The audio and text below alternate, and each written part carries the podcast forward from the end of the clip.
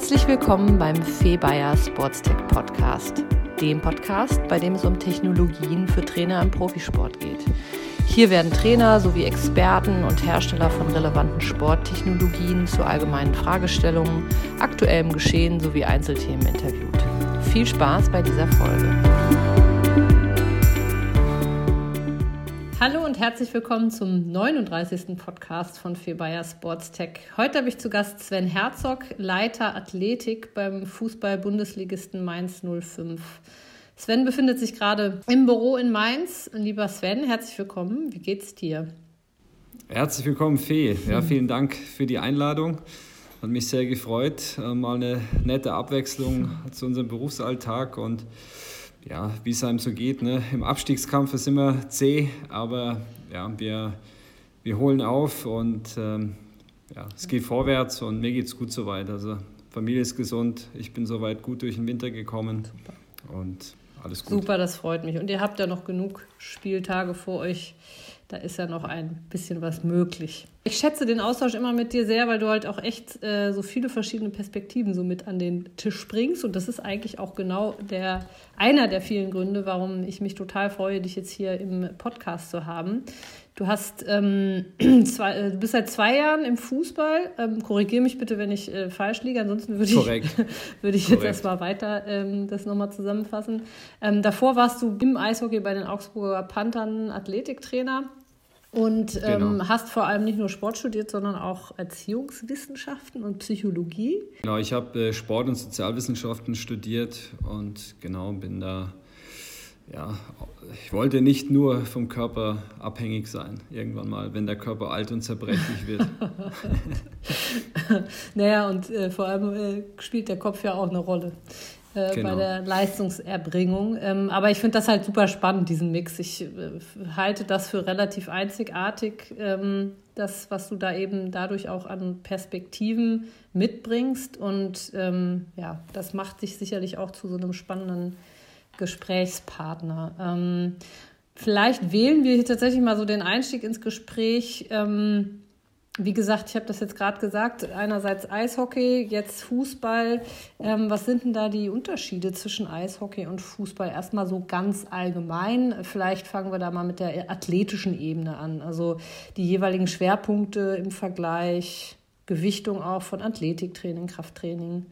Genau, ich überreiche dir da mal das virtuelle Mikrofon. Athletisch gesehen sind die Sportarten natürlich schon sehr konträr. Eishockey ist in erster Linie eine, eine explosiv-Schnellkraftsportart ähm, und ähm, Fußball ist schon eine sehr aerobe, ausdauerorientierte Sportart. Das sind mal die, die grundlegenden Unterschiede. Ne? Wenn, du, wenn du siehst, die Wechsel auf dem Eis sind so zwischen ja, Stürmer 30, 40 Sekunden bis maximal eine Minute sind die Jungs auf dem Eis, dann sind die schon wieder auf der Bank. Ähm, und die Jungs auf dem Fußballplatz, die reisen teilweise je nach Position zwölf Kilometer pro Spiel runter. Das sagt schon alles. Ne? Also das sind zwei komplett verschiedene Sportarten mit unterschiedlichen Anforderungsprofilen. Mhm, mh. ähm, also auch das Thema Athletiktraining, Krafttraining, da hätte ich jetzt eine Vermutung, wie das im Vergleich gewichtet wird in den Sportarten, aber das äh, möchte ich natürlich jetzt von dir hören, wie es wirklich ist. Ja, also der, klar, der Anteil des Krafttrainings und die Art, wie Krafttraining durchgeführt wird, ist natürlich im Eishockey eine andere.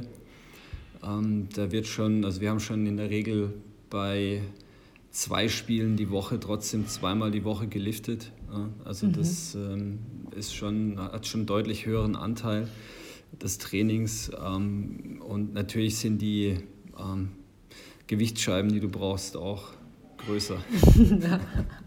okay. Das heißt, mehr Gewicht, ähm, mehr Frequenz. Ähm, wie ist das derzeit bei euch? Wie oft liftet ihr oder wie oft macht ihr Krafttraining in der Woche? Also wir haben in der Regel äh, auch zweimal die Woche, beides einmal halt sehr individualisiert ist.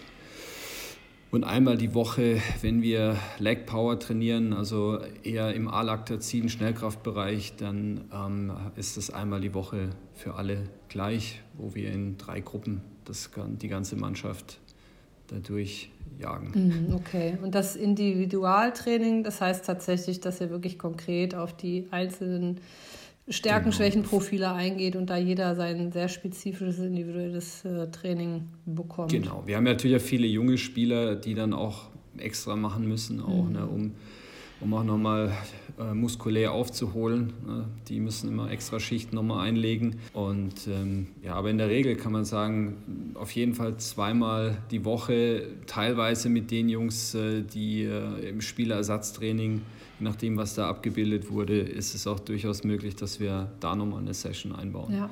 Ja, ist sehr viel an, ich sag mal, gelebter äh, Praxis im, im, im, Fußballtraining, im Markt. Ähm, spannend ist ja dann wiederum genau an dem Punkt, wo du ins Spiel kommst, nämlich wo eben auch ganz viel Potenzial dafür ist, mal aus anderen Sportarten, in deinem Fall konkret Eishockey, da auch neue Impulse ähm, ja nicht nur mitzubringen, sondern die halt auch möglichst konkret äh, im, im Training zu ja, zu integrieren und zu übernehmen und zu implementieren. Ähm, hast du da vielleicht ein Beispiel für uns, wie du das tatsächlich äh, eins zu eins aus dem Eishockey jetzt bei Mainz 05 ähm, implementiert hast?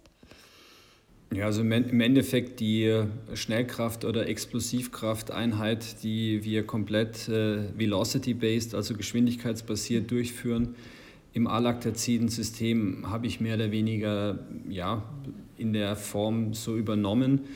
Die ähm, Übungsauswahl ist etwas anders, ne, weil natürlich die Bewegungsmuster im, im, im Fußball andere sind als jetzt im, äh, im Eishockey, wo du kniedominant ähm, Eishockeyspieler deutlich höher belasten kannst als jetzt Fußballspieler. Das ist auch eine Technikfrage, Ausbildungsfrage. Aber grundsätzlich, dass wir einmal die Woche im Alaktaziden-System, das wir auch als Energiesystemtraining des Phosphatsystems mehr oder weniger ähm, nutzen. Das habe ich so aus dem, äh, aus dem Eishockey übernommen. Mhm. Das ist jetzt schon sehr sportwissenschaftlich formuliert. Genau. Vielleicht ja. kannst du es nochmal ein bisschen äh, greifbarer auch für Nicht-Sportwissenschaftler erklären. Genau, also es geht halt darum, ähm, möglichst ähm, in Geschwindigkeitsbereichen, das sind wir bei, in, in Anlehnung an Dr. Brian Mann, wer das nachlesen will, bei 0,75 bis 1 Meter pro Sekunde oder 1 Meter bis 1,3 Meter pro Sekunde unterwegs und äh, versuchen da natürlich äh, mit einer relativ niedrigen Wiederholungszahl in, in 10 Sekunden ähm, so viele Wiederholungen wie möglich zu schaffen. In der Regel sind es vier bis fünf saubere Wiederholungen, wo wir halt sehr darauf schauen, dass halt die Geschwindigkeit passt und äh, wir ähm, das Gewicht gegebenenfalls anpassen, wenn ein Spieler mal einen schlechten Tag hat und äh, die Geschwindigkeitsbereiche nicht erreicht, dann äh, passen wir das Gewicht an. Wichtig uns, ist uns, dass eben dieses, dieses Energiesystem in den ersten sieben Sekunden halt sehr, sehr gut konditioniert wird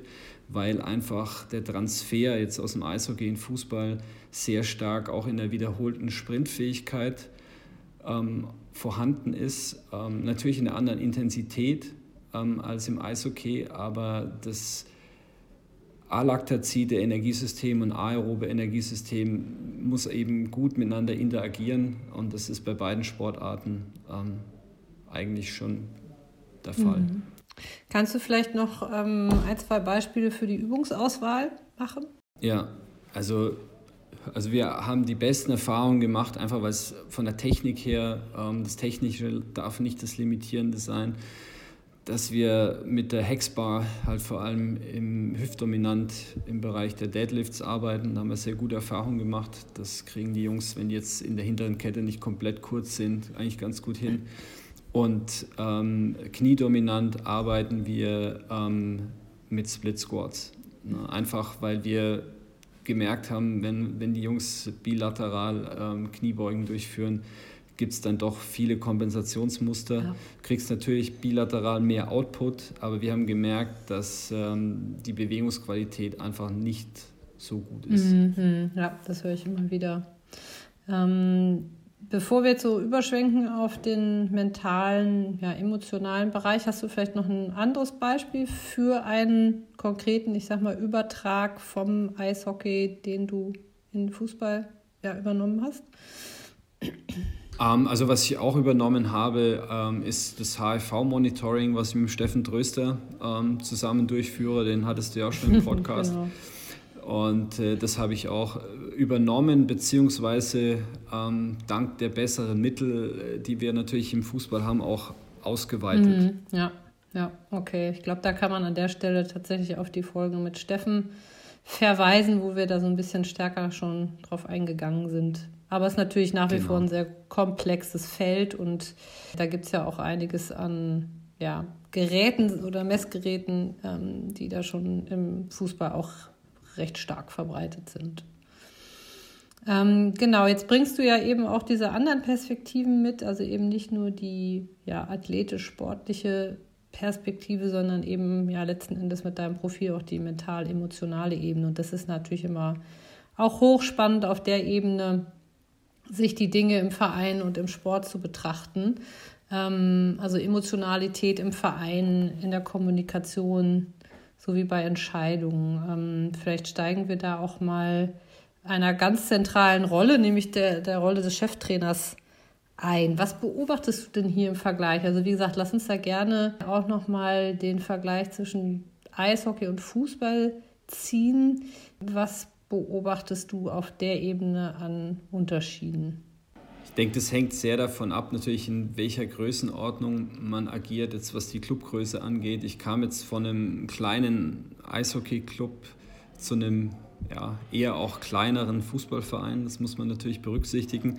Der größte Unterschied ähm, erlebe ich darin, dass die ähm, Kollegen oder die Cheftrainer im Eishockey natürlich viel mehr in einer Person abdecken müssen. Die mhm. haben keine Scouting-Abteilung im, im, Hintergrund, die machen das Scouting komplett mit, äh, mit einem, vielleicht einem General Manager, aber selbst den hatten wir nicht. Beim, in meiner in meinem ehemaligen Arbeitsfeld war es dann eben so, dass der Cheftrainer ähm, auch General Manager war, also Sportdirektor in einer Person und mehr oder weniger auch im Sommer 75 äh, Prozent des Scoutings auch gemacht hat. Und ja, du hast keinen Videoanalysten, das macht mehr oder weniger Co-Trainer und Cheftrainer auch alles alleine. Mhm. Äh, es gibt halt einfach, es ist viel mehr konzentriert auf zwei Personen. Es gibt einen Co-Trainer und einen einen Cheftrainer und die teilen sich die ganze Arbeit aus. Pre-Scout, also die Analyse des Gegners, ähm, dann auch die Analyse des eigenen Spiels und alles in einer unglaublichen Dichte. Ne? Wir haben äh, innerhalb von 48 Stunden hast du in der Regel zwei Spiele. Das bedeutet, das Video muss halt am gleichen Tag noch bearbeitet mhm. werden. Das bedeutet, einer macht eine Nachtschicht und das äh, ist halt im Fußball auf viel mehr Schultern verteilt. Ja, du hast ja. in der Regel eine Scouting-Abteilung, du hast äh, einen Videoanalysten, du hast meistens auch zwei Co-Trainer und dadurch ist die Arbeit auf viel mehr Schultern verteilt. Mhm. Ja, ein guter Punkt. Und das, das ist mal jetzt mal funktionell ja, der, der genau. größte Unterschied. Und wie alles im Leben hat es natürlich Vor-, Vor und Nachteile, wie ich es erlebe. Du hast natürlich ähm, im Eishockey alles sehr kompakt zusammen. Dadurch ist die Kommunikation sehr, sehr schnell mhm. und sehr, sehr leicht. Ähm, aber vieles kannst du halt auch vielleicht nicht so individualisieren wie jetzt mit mehr Manpower. Ne? Dass du nochmal Einzelvideos schneidest für die Spieler und auch nochmal im, im, in der Analyse des Gegners nochmal ganz tiefer reingehen kannst, weil du einfach einen Analysten hast, der nichts anderes macht. Ne? Das ist halt im, im Eishockey in größeren Clubs mittlerweile in Mannheim oder bei Red Bull genau, auch der Fall. Ja. Aber äh, ich sag mal, in 60, 70 Prozent der Fälle ist es in der, selbst in der ersten Liga ist es nicht, ja. nicht der Fall. Ja, und wenn man dann auch auf die Budgets schaut, also wir hatten da genau. mal so eine Budgetanalyse gemacht, nicht nur pro Sportliga, sondern auch dann uns die Vereine angeschaut, das ist natürlich, ja, ist ja auch kein Geheimnis. Also ja. das ist schon, also wir hatten das vor zwei Jahren gemacht, da lag, glaube ich, das Durchschnitts äh, Budget äh, im, in der deutschen Eishockeyliga irgendwo zwischen 6 und 17 Millionen. Da müsste ich nochmal genau nachschauen, ne? aber so ungefähr genau. in, der, in der Range. Genau, wir waren knapp unter 6. Ja, ja, sogar. Ja, genau. Und im Fußball äh, fängt das in einem ganz anderen Bereich an. Ja. Ja, okay, aber genau, äh, fahre gerne fort. Ich wollte da. Genau, und funkt, also ja. ist mal auf einer, auf einer funktionellen Ebene Natürlich habe ich, bin ich sehr nordamerikanisch geprägt und habe zehn Jahre mit Nordamerikanern gearbeitet. Mhm. Und da ist natürlich die Rolle des Coaches ist, ähm, emotionaler geprägt, als ich es jetzt im Fußball erlebt habe. Also im Sinne von, ähm, dass halt auch mehr ähm, im zwischenmenschlichen Bereich gecoacht wird, als ich das jetzt so im Fußball bisher erlebt habe. Ne? Also das ist, liegt, glaube ich, auch daran, dass einfach wahrscheinlich mehr Experten an den Spielern arbeiten und auch wieder der Cheftrainer alles in einer Rolle vereint. Ne? Das Aber wie meinst du das, es wird mehr im zwischenmenschlichen Bereich gecoacht? Also das, das, ich habe ich hab hab die Trainer so erlebt, dass einfach ähm, mehr ähm,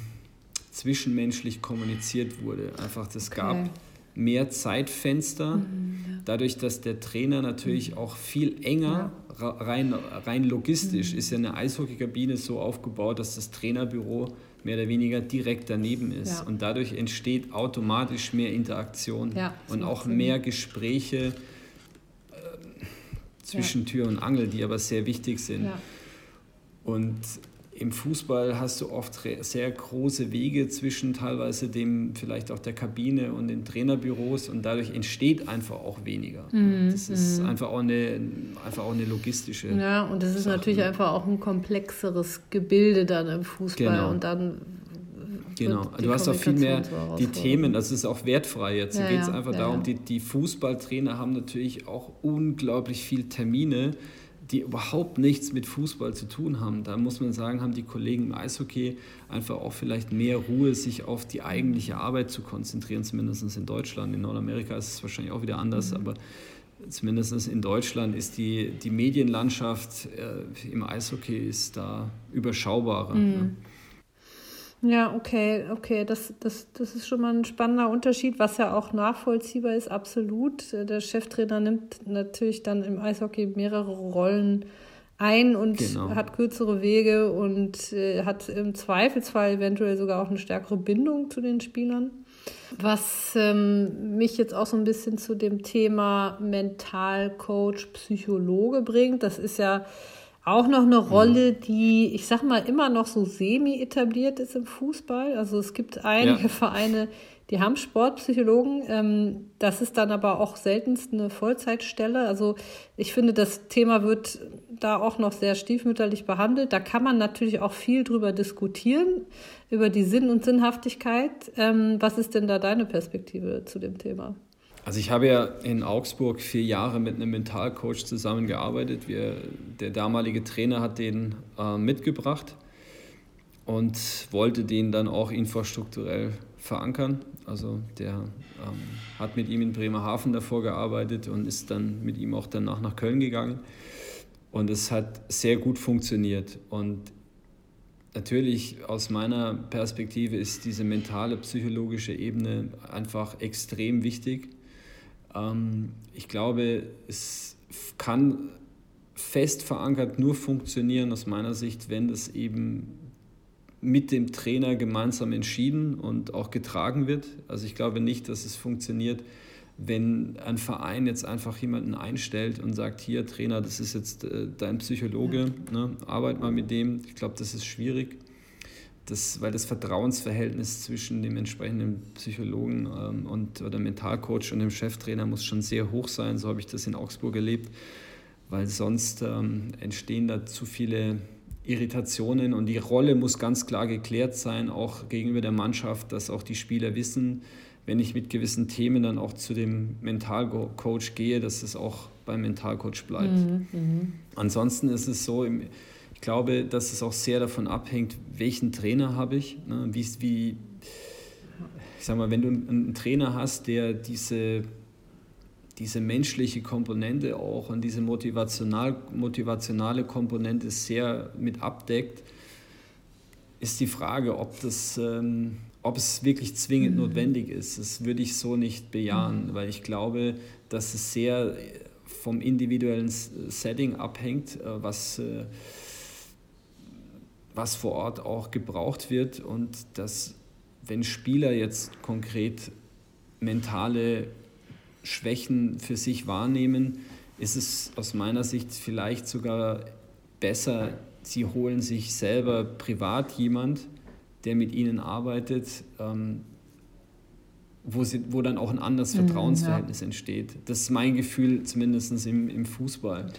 Im Eishockey ist es nochmal etwas anders, weil alles etwas familiärer abläuft. Da ist das Setting nochmal anders. Mhm. Es liegt einfach daran, dass die Teams auch, die Funktionsteams einfach viel, viel kleiner sind. Ne? Du hast halt einen Athletiktrainer, ein Physio, mehr, mehr gibt es nicht.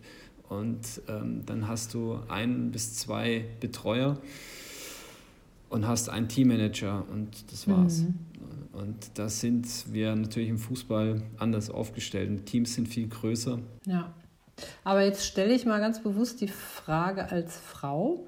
Ist es nicht auch immer noch, und vielleicht ist es tatsächlich auch ein Klischee einfach nur, aber ist es nicht immer noch unabhängig vom Cheftrainer, der natürlich da immer bei allen Themen, die dann auch von den Spielern ähm, adaptiert werden sollen, eine Riesenrolle und einen Rieseneinfluss hat? Ähm, vorausgesetzt, er hat natürlich dieses Standing und diese Akzeptanz. Ähm, aber unabhängig davon ist es nicht nach wie vor ein Thema, wo sich ein junger männlicher Spieler vielleicht eher tendenziell mit schwer tut, auch einen Mental Coach in Anspruch zu nehmen mhm. oder sogar einen Sportpsychologen mhm. oder Psychologen in Anspruch zu nehmen? Wie ist denn da mhm. überhaupt die Akzeptanz?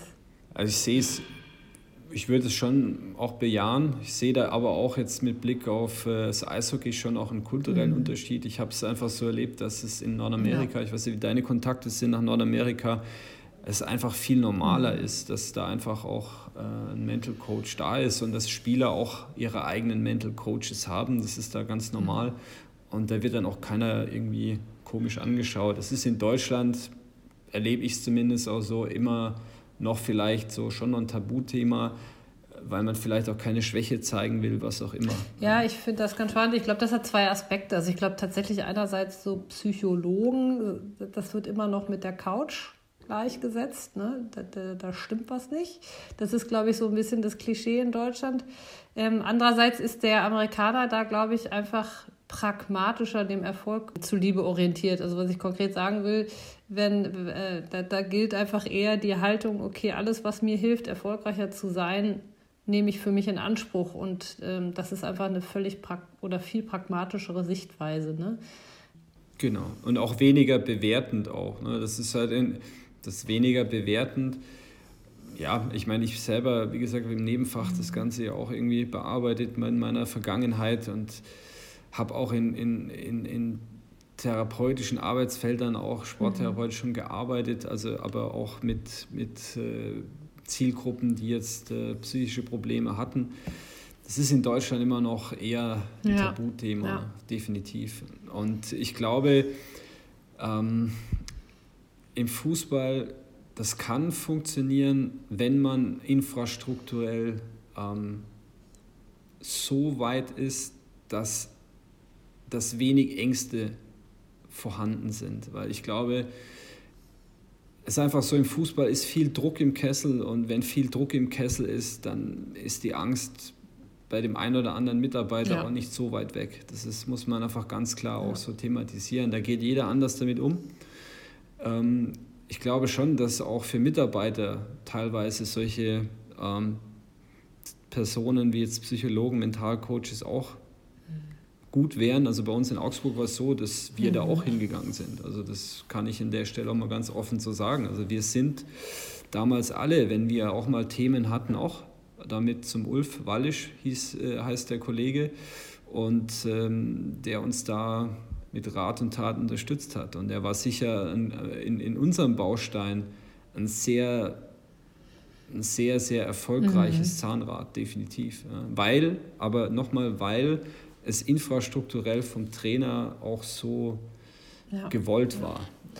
Ja, spannend. Also jetzt haben wir ja so ein bisschen ähm, über das Thema ja, Kommunikation, Rolle des Cheftrainers, dann eben aber auch Bedeutung und Nutzen von ja, Mentaltraining oder, oder Sportpsychologen, wie auch immer man das jetzt zusammenfasst, gesprochen. Das sind ja schon so ein paar, ich sag mal, Erfolgsfaktoren. Ähm, das macht ja das Thema immer so spannend. Am Ende führen immer viele Faktoren zum Erfolg. Ähm, was sind denn deiner Meinung nach daneben noch oder insgesamt betrachtet die, die wichtigsten Zutaten für den Erfolg für eine, für eine Mannschaft? Also ich denke, es hat mehrere Ebenen. Ich glaube, die Mannschaft, also Scouting ist halt ein wesentlicher Faktor. Ne? Also die Mannschaft muss einfach ähm, menschlich zusammenpassen. Das ist ganz wichtig, finde ich, dass die Charaktere, die du in der Mannschaft brauchst, auch vorhanden sind, ähm, neben der entsprechenden Fußball- oder Eishockey-Qualität. Äh, das sollte auf jeden Fall gegeben sein und genauso auch im Trainerteam. Ne? Das ist halt auch wichtig, dass du in die Arbeit gehst und irgendwo auch gerne dahin gehst und dass, äh, dass du einfach Spaß miteinander hast. Und ich glaube, ganz häufig, wenn Mannschaften vielleicht auch nicht so funktionieren, wie man sich das vorstellt, würde ich das mal, wenn man es psychologisch bewertet, auch mal so sehen, ist es ähnlich wie in der Familie ja. zu Hause. Ne? Wenn deine, deine Kinder am Rad drehen äh, und du dir jeden Tag denkst, was ist mit den Kindern los, dann musst du dir mal die Frage stellen, was stimmt vielleicht bei mir nicht. Ne? Und ich glaube, diese Selbstreflexion ist ganz wichtig. Ja, dass, auch, dass auch Clubs, dann ist man schnell dabei und zeigt auf die Spieler und ja, und der macht das nicht und das nicht und äh, das ist keine Einheit oder wie auch immer, dann muss man sich vielleicht die Frage stellen, nochmal im Trainerteam, ja, sind wir eine Einheit? Ne? Und ich glaube, diese Perspektive, die bringe ich mit, aber das ist auch unangenehm. Ja. Ne? Das ist natürlich. Da muss man bei sich selbst gucken. Das ist schon so, da muss man bei sich selber schauen und, und erstmal nicht mit dem Finger ja. auf die anderen zeigen. Und ich glaube einfach, diese, diese Reflexion hat, hat bei uns schon der Ulf sehr, sehr genial durchgeführt. Also wenn da Strömungen, Projektionen da waren, der hat es einfach mhm. sehr, sehr früh erkannt und auch dann mhm. entsprechend ja, bearbeitet. Bewusst in die Reflexion zu gehen. Jetzt sind wir hier auf dem Sports Tech Podcast. Das würde ich als äh, unter dieser Fragestellung Erfolgsfaktoren da gerne dennoch ähm, schon mal platzieren wollen. Also das Thema vielleicht ein bisschen allgemeiner formuliert, Weiterentwicklung, Innovationsfähigkeit, Öffnung Technologien gegenüber. Ähm, wie bewertest du das als Erfolgsfaktor?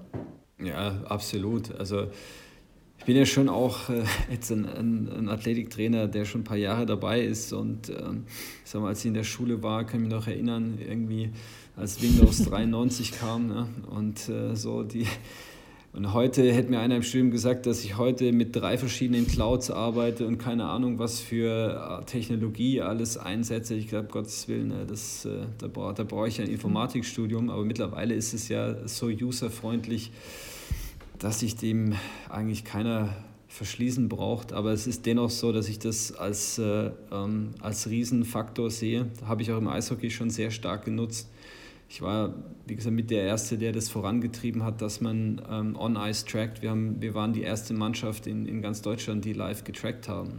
Also das, was im ja. Fußball gängig ist, das war, kam ja im Eishockey erst alles sehr, sehr mhm. zeitverzögert. Natürlich auch dem geschuldet, dass kein GPS-Tracking ja. natürlich möglich ist.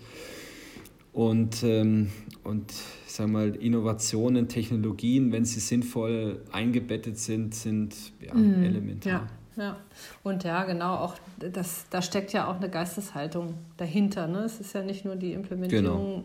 neuer Dinge, sondern genau. auch, ja, ich sag mal, immer wach zu bleiben und immer zu schauen, was passiert am Markt und wie können wir das für uns nutzen. Ähm, ihr habt das, finde ich, wunderbar gelebt oder ihr lebt das wunderbar. Ein ganz konkretes Beispiel ist eben das Athletentracking-System Vimo. Äh, welches ihr als erster ja. Verein äh, überhaupt in Deutschland ähm, ja eigentlich exklusiv, äh, zumindest mal die ersten Monate, ähm, genutzt habt und da eben auch ja wirklich ja, den ersten Schritt gemacht hat. Das, da gehört ja auch Mut dazu. Da, und vor allem gehört ja auch eine differenzierte und reflektierte Auseinandersetzung mit dem System dazu. Ähm, das fände ich super spannend, dass wir da mal ein bisschen drauf schauen, ähm, dass du uns hier mal so ein bisschen beschreibst, was eure Beweggründe waren, da eben ja neue Wege zu gehen, weil es gibt ja etablierte Systeme am Markt ähm, und dennoch zu sagen, ähm, wir entscheiden uns für ein anderes System. Also die Beweggründe äh, waren vielschichtig. Also wir haben für uns einfach die Entscheidung getroffen, dass wir ähm, wechseln wollen. Und ähm, dann habe ich eben auch mit dem äh, Nachwuchsleistungszentrum zusammen mit dem Kollegen dort äh, überlegt, was brauchen wir, weil mir war es eben wichtig, äh, ähm, auf Vorstandsebene ein Bewusstsein dafür, dafür zu schaffen, dass wir eben zumindest bis U17 runter mit dem gleichen System tracken, was alles in einer Cloud zusammenläuft, wo wir dann auch gewisse positionsspezifische Profile erstellen können. Und haben eben nach einem System gesucht, was flexibel GPS äh, und LPS fähig ist und haben dann den Markt natürlich auch mit deiner Unterstützung ähm, sondiert und haben die Kollegen aus Spanien, das war noch vor Corona-Zeiten, hier mal äh, herkommen lassen und die haben dann auch wirklich performt und haben allen Kollegen auch gezeigt, okay, das kann was. Und dann haben wir eben gemeinsam entschieden, den Weg gehen zu wollen, auch vor dem Hintergrund, dass man einfach in dieser Cloud unglaublich gut Spieler hin und her schieben kann und wir einfach das Gefühl hatten, das ist ein unglaublich flexibles System, auch weil es eine unglaublich flexible ähm, Firma ist, die noch nicht zu groß zu sein scheint ähm, und man sehr viele Wünsche ja. auch erfüllt bekommt. Ja, also was man, was die, was das Layout angeht, was äh, gewisse Parameter angeht, die man vielleicht nochmal anders gehighlightet sehen will. Und das äh, muss man sagen, dass das Support mhm. ist einfach unglaublich ja. gut. Und ja, wir haben wir sind den Weg gegangen und äh, ja, freuen uns, dass wir es haben. Hm, ja, das sticht bei Vimo meiner Meinung nach neben dem ja, einfach sehr, sehr guten Produkt, was die haben und natürlich auch die ständige Weiterentwicklung, die da geschieht, ähm, sticht aber auch gerade dieser Support. Ähm, äh, bei denen unglaublich positiv hervor. Also dass die einfach äh, extremst, ja, einfach auch wieder so ein Mindset, so eine Kultur haben. Ne? Wir machen alles für unsere Kunden möglich und das auch tatsächlich leben. Und, und was halt einfach wichtig ist, wir haben einfach da Ansprechpartner, ist, wo es jetzt eben nicht nur um Technik geht, sondern wo man auch mal durchaus inhaltliche Themen auch mal besprechen kann und auch einfach Know-how bekommt. Also da ist schon auch gerade im Nachwuchsbereich, wo wir einfach jetzt für uns da auch Neuland begehen, ähm, ja, wo, wo die Kollegen uns einfach immer auch wieder da zur Seite stehen und der Peter, der jetzt unser äh, Ansprechpartner ist, der da auch wirklich tief in der, in der Thematik auch promoviert hat und da einfach unglaublich ist von seinem Wissen ja. auch. Und mir war es eben wichtig, nicht nur eine Technologie, sondern auch ein lebendiges Unternehmen, was gemeinsam auch wachsen will, ähm, zu haben als Partner. Ja, und das Vimo war. wächst jetzt. Also wir sind im Moment äh, Exklusivpartner von Vimo hier in Deutschland und ähm, ja, wir haben da echt einen tollen Wachstum. Gibt es jetzt vieles, was ich noch nicht sagen darf, aber das wird nächste Saison doch nochmal deutlich anders aussehen. Ja, super. Danke dir dafür den, äh, für den Einblick auch nochmal. Ähm, lass uns auch nochmal so ein bisschen zu anderen Technologien überschwenken, ähm, wenn ich das sagen darf. Ich glaube, ihr setzt euch so ein bisschen mit dem Thema Neuroathletik auseinander. Ihr habt auch, äh, ihr betreibt auch äh, Bloodflow Restriction, ähm, Sprintdiagnostik habt ihr auch mit dem Smart Speed System. Äh, kannst du da vielleicht hier und da nochmal so, ein, ich sag mal, so ein paar Arbeitsproben machen, was ihr wie davon einsetzt? Ja, also die neuroathletische Komponente, das ist jetzt vor allem ähm, die Haupttätigkeit vom, vom Axel mhm. Busenkell, der auch bei der U21 äh, da unterwegs ist. Der ist so da unser Neuroexperte und der screent eben alle Spieler. Ähm, und dann kriegen alle im Rahmen von der Trainingsvorbereitung präventive Übungen, ne, was die Ansteuerung angeht, auch der, die, die Innovation angeht und die, die ganze Inputsteuerung angeht. Und dann ist es natürlich großer Bestandteil auch im Reha-Prozess. Mhm. Aber das ist jetzt vor allem, ja. ich bin da nicht so tief drin. Ich, das ist eher ganz klar da die Verantwortung vom Axel. Und genau, das haben wir auf jeden Fall ganz groß bei uns mit dabei. Also das wird auch gelebt Kannst du da vielleicht noch sagen, wie er screent? Also im, im Endeffekt sind es, äh, ja, wenn ich so sagen darf, ganz wilde Tests, ja. Also wo ich keine Ahnung habe, wie das alles, alles funktioniert. Aber er hat da eben bei Cops da diese ganz große äh, Ausbildung gemacht da und ist da auch sehr, sehr eng ah, ja, mit okay. Lienhardt zusammen und äh, ja. das, okay. das ist ja. Äh, ja. schon wild, aber es funktioniert und ähm, es ist wirklich äh, was die Spieler auch definitiv äh, besser macht und was präventiv bei uns mhm. einfach einen großen Nutzen hat. Auch. Mhm, super. ja, spannend. Ja, Blood Flow Restriction ähm, ist auch, was Axel vor allem und Jonas äh, Grünewald schon reingebracht haben. Das war auch vor meiner mhm. Zeit schon hier was äh, wir natürlich sehr stark zur Hypertrophie, ne, äh, zum Hypertrophie-Training nutzen und vor allem da auch im Reha-Prozess sehr stark einsetzen. Okay, das wäre jetzt meine nächste Frage gewesen. Und Hypertrophie, äh, ist das dann sehr gezielt bei einzelnen Spielern? Sehr bei einzelnen Spielern, wo wir viele junge Spieler haben, wo wir sagen, wir keine Ahnung, mal einen anderen Reiz zu setzen, nicht nur ein hohes Loading mit Time under Tension zu haben, sondern auch einfach mal ähm, ein bisschen Abwechslung reinzubringen, ähm, arbeiten wir einfach auch bei den Jungs dann einmal die Woche nochmal zusätzlich mit Blood Flow Restriction. Okay, das heißt, die, bei denen ihr bewusst diese Akzente setzen wollt, die kriegen dann auch dementsprechend. Genau, ja. ein, vor allem das betrifft jetzt einige junge Spieler auch, mhm. ja, wo halt ja. an, an, die noch ähm, den, ja, der ein oder andere Muskel hinwachsen sollte. Okay, und also okay, das heißt einerseits sehr individuell ähm, nach, ich sag mal, Bedarf, dann muss man es natürlich aber auch genauso wie jede andere Intervention über einen gewissen Zeitraum regelmäßig anwenden. Und dann hast du aber auch gesagt, in der Reha, um dann wahrscheinlich dementsprechend den Muskelwachstum nach der Verletzung wieder zu genau. fördern. Also wir haben da sehr gute Erfahrungen gemacht. Oder Axel, ja. der Axel ist ja bei uns der Reha-Trainer, der ähm, ja, haben wir sehr gute Erfahrungen gemacht mhm. mit den Blood Flow äh, Restriction Training im, im Reha-Prozess. Ja, ja, macht auf jeden Fall Sinn. Genau, dann hatte ich noch so das letzte Stichwort genannt, Sprintdiagnostik. Da sind ja die, die, die Lichtschranken von Fusion Sport, also Smart Speed, ja doch sehr verbreitet in der Bundesliga. Da haben wir ja auch bisher, ich glaube, auf diesem Podcast noch nie drüber gesprochen. Ähm, ich weiß, dass ihr sie nutzt. Insofern äh, spannend, da jetzt auch von dir mal aus der Praxis zu hören, wie das konkret bei euch auch Anwendung findet. Also es ist immer sehr konventionell, halt in der klassischen Sprintdiagnostik, ne? 10, 10, 20, 30, 15, 20, 30 ja. Meter. Und ähm, ja, also nicht so, nichts, was äh, nicht jeder Kollege kennt. Ja? Also ja. wir nutzen es jetzt vor allem auch zur Diagnostik. Weil wir, wir sonst, äh, jetzt was die Sprints angeht und so weiter, haben wir ja das Tracking im, im Alltag, ja. wo wir dann eher auch ähm, mit, mit Vimo arbeiten. Ja, ja. Und äh, in der Diagnostik heißt dann und oder auch im Screening, beziehungsweise ähm, in, in welcher Frequenz ähm, wird das dann eingesetzt? Also wir machen das zweimal im Jahr. Ja, okay.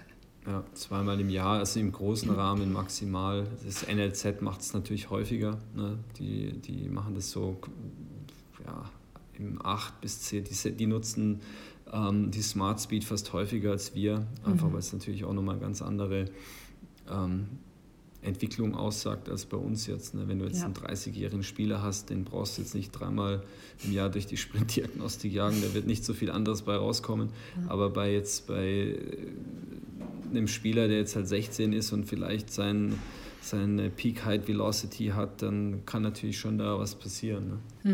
Mhm. Mhm.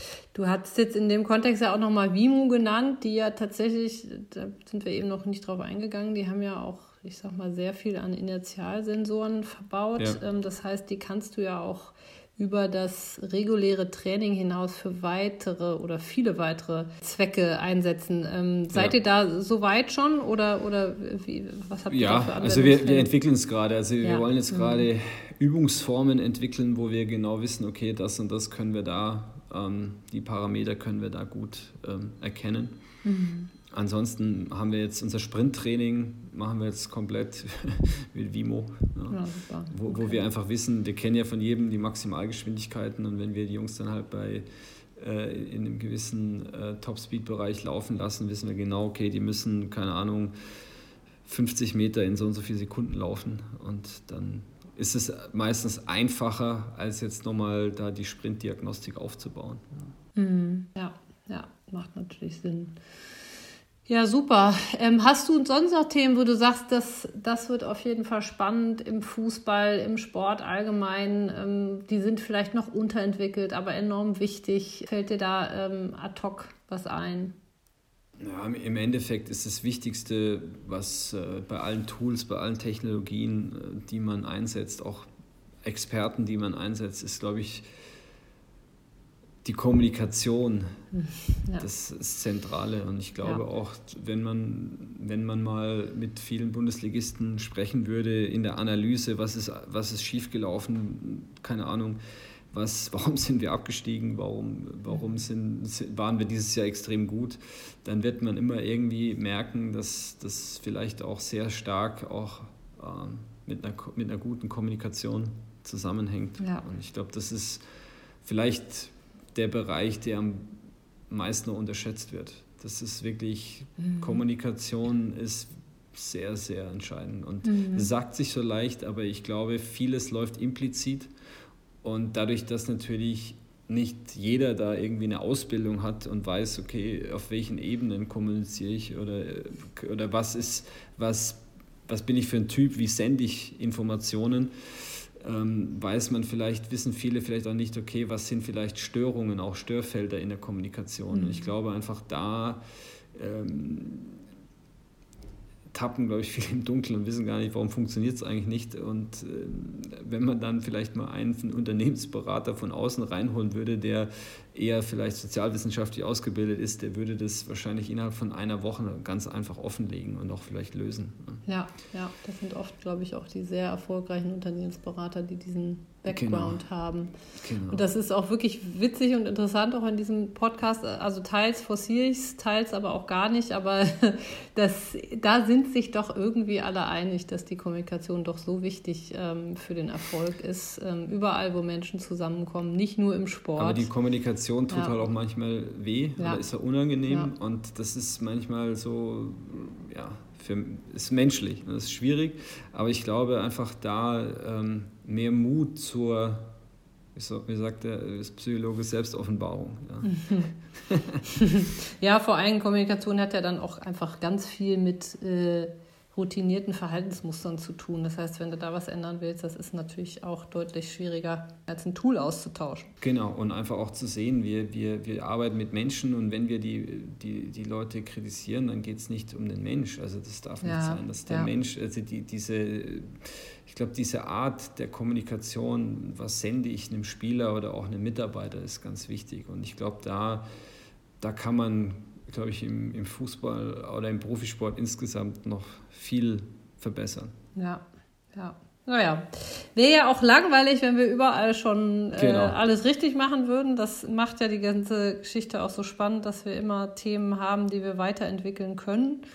Und ähm, ja, ich hoffe, dass wir jetzt hier mit der Folge auch ein bisschen das hebeln konnten, ein paar gute Praxisbeispiele von dir hier ein bisschen greifbar zu machen. Und damit sind wir auch mal wieder am Ende der Folge angelangt, äh, lieber Sven und liebe Hörer. Es sei denn, du hast noch ein paar letzte Schlussworte, die du, die du äh, gerne loswerden möchtest. Was will ich loswerden? Ja, vielleicht an alle Hörer ähm, wirklich mehr, mehr Mut haben, Entscheidungen zu treffen, die vielleicht auch unangenehm sind für sich für, und vielleicht auch für andere, ähm, als ähm, was, man, was wir Deutsche vielleicht häufig machen, vielleicht äh, ja, das eher dann runterschlucken und mit uns ausmachen. Und ich glaube einfach, ähm, Deutschland braucht insgesamt mehr Konfliktfähigkeit und mehr Innovation ähm, auf Bundesebene in der Politik wie auch im Sport. Das, glaube ich, setzt sich, ist für mich ein, schon auch ein kulturelles Thema. Und ich glaube, wir brauchen einfach mehr Mut. Ja, in diesem Sinne. Ja, tolles Schlusswort, lieber Sven. Äh, vielen Dank. Das hätte ich wirklich nicht schöner sagen können. Ähm, ja, wie gesagt, nochmal vielen Dank an dich äh, für die Zeit, für das Teilen deines Wissens und, und die Praxisbeispiele. Und ich drücke euch natürlich ganz fest die Daumen dass Sehr ihr jetzt gerne. noch ordentlich Punkte holt. Und dann, Fall. ja, erstmal viele liebe Grüße. Alles Gute. Ja, viele Grüße zurück. Ciao, ciao. Dankeschön. Tschüss.